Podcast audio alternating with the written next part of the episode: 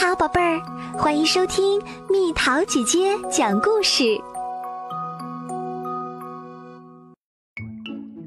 小朋友们，在今天故事开始之前，蜜桃姐姐有个好消息要宣布哦！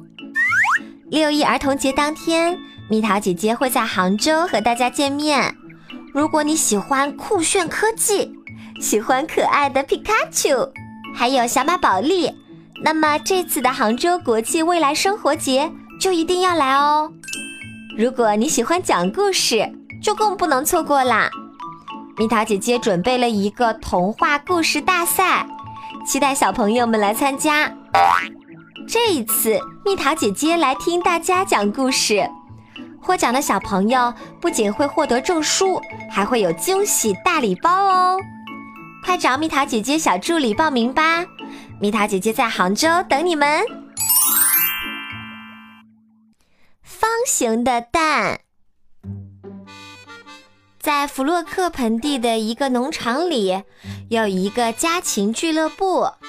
每个星期四，鸡太太、鸭太太、鹅太太和一大群太太们都会聚在一起，一边啄着农场里的玉米粒儿。一边做做编织活儿。哦，小心点儿，亲爱的，你踩着我的戒指了。这可是正宗的巴黎货，我可是花了大价钱买回来的。它是世界上最贵的戒指。哦，对不起，对不起，我想我得躺下来休息一会儿。我在大风中一连飞行了五千三百六十公里。平均每小时飞行三十四公里呢，真是有点累了啊！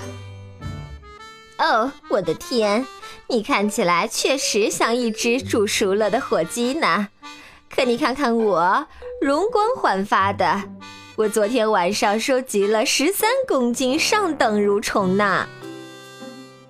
哼哼哼哼，随你们信不信，我一晚上就下了五十六个蛋。在所有的家禽们中间，只有母鸡乔吉特没有说话，因为它什么也没干。亲爱的，你呢？最近怎么样？火鸡太太问他。我，我，嗯，今天早上我下了一个方形的蛋。我的天，方形的蛋！乔吉特下了一个方形的蛋，这条特大新闻很快就在弗洛克农场里传开了。母鸡乔吉特一夜之间变成了明星，动物们从世界各地来到农场拜访乔吉特，向他学习经验。记者们也从大老远的地方赶来了。你是怎么做到的？能谈谈你的感受吗？你当时疼不疼？谁是那位幸运的爸爸呢？你可真是了不起啊！从此，乔吉特走起路来大摇大摆，说起话来夸夸其谈。他把翅膀雄赳赳地竖起来，把靴子上的马刺擦得亮闪闪的。无论乔吉特走到哪里，他都是一副自信满满的样子。有一天，好奇的鹅太太开口了：“我们能不能看看那个了不起的鸡蛋呢？”他问。“啊哈，当然，当然。”乔吉特满口答应道。可是，乔吉特的心里乱极了。他觉得自己的脑袋一下子变成了空白。亲爱的，我们明天早上在你家门口见面，可以吗？鹅太太问。嗯，我我当然可以。乔吉特支支吾吾地回答。我该怎么办呢？他在心里想。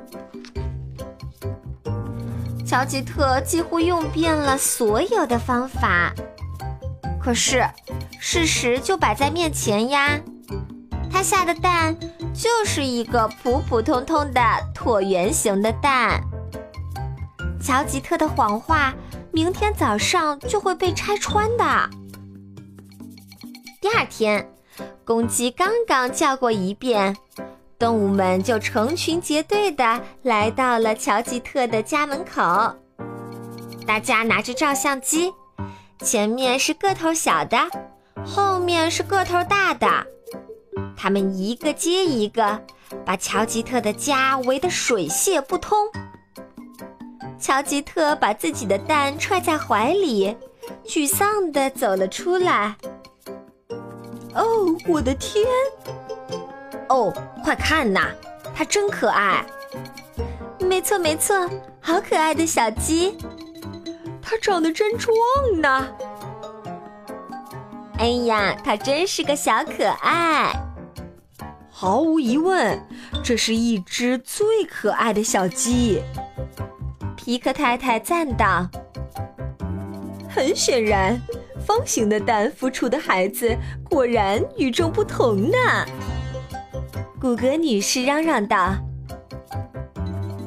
看，快看，它的脑袋是方形的呢，它的肩膀看起来真有力。”一只公鸡说。切，不管怎么说，我可没看到它下的那个方形的蛋。这时，鹅太太在一旁咕哝起来：“嘿，可不能这么说！”鸽子连忙打断了他：“我们应该早点到这儿来的。”老天爷，我们来的已经够早啦！一只来自几内亚的母鸡嚷嚷起来。好了好了，我得去试试靴子上的新马刺，这可是百分之一百的正宗货。我也走了，我还赶着去见我的男朋友呢。他可是一只华丽的孔雀，最高贵的总统。我也和鸭王子约好，一块儿去池塘里滑雪呢。你呢，乔吉特？有什么安排吗？我。我实际上，我只想待在这儿，和我的宝贝儿待在一起。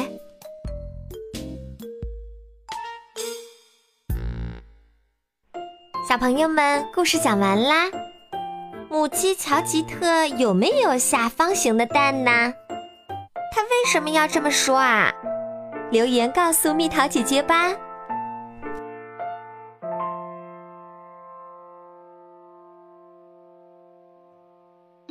好了，宝贝儿，故事讲完啦。你可以在公众号上搜索“蜜桃姐姐”，或者微信里搜索“蜜桃姐姐八幺八”，找到告诉我你想听的故事哦。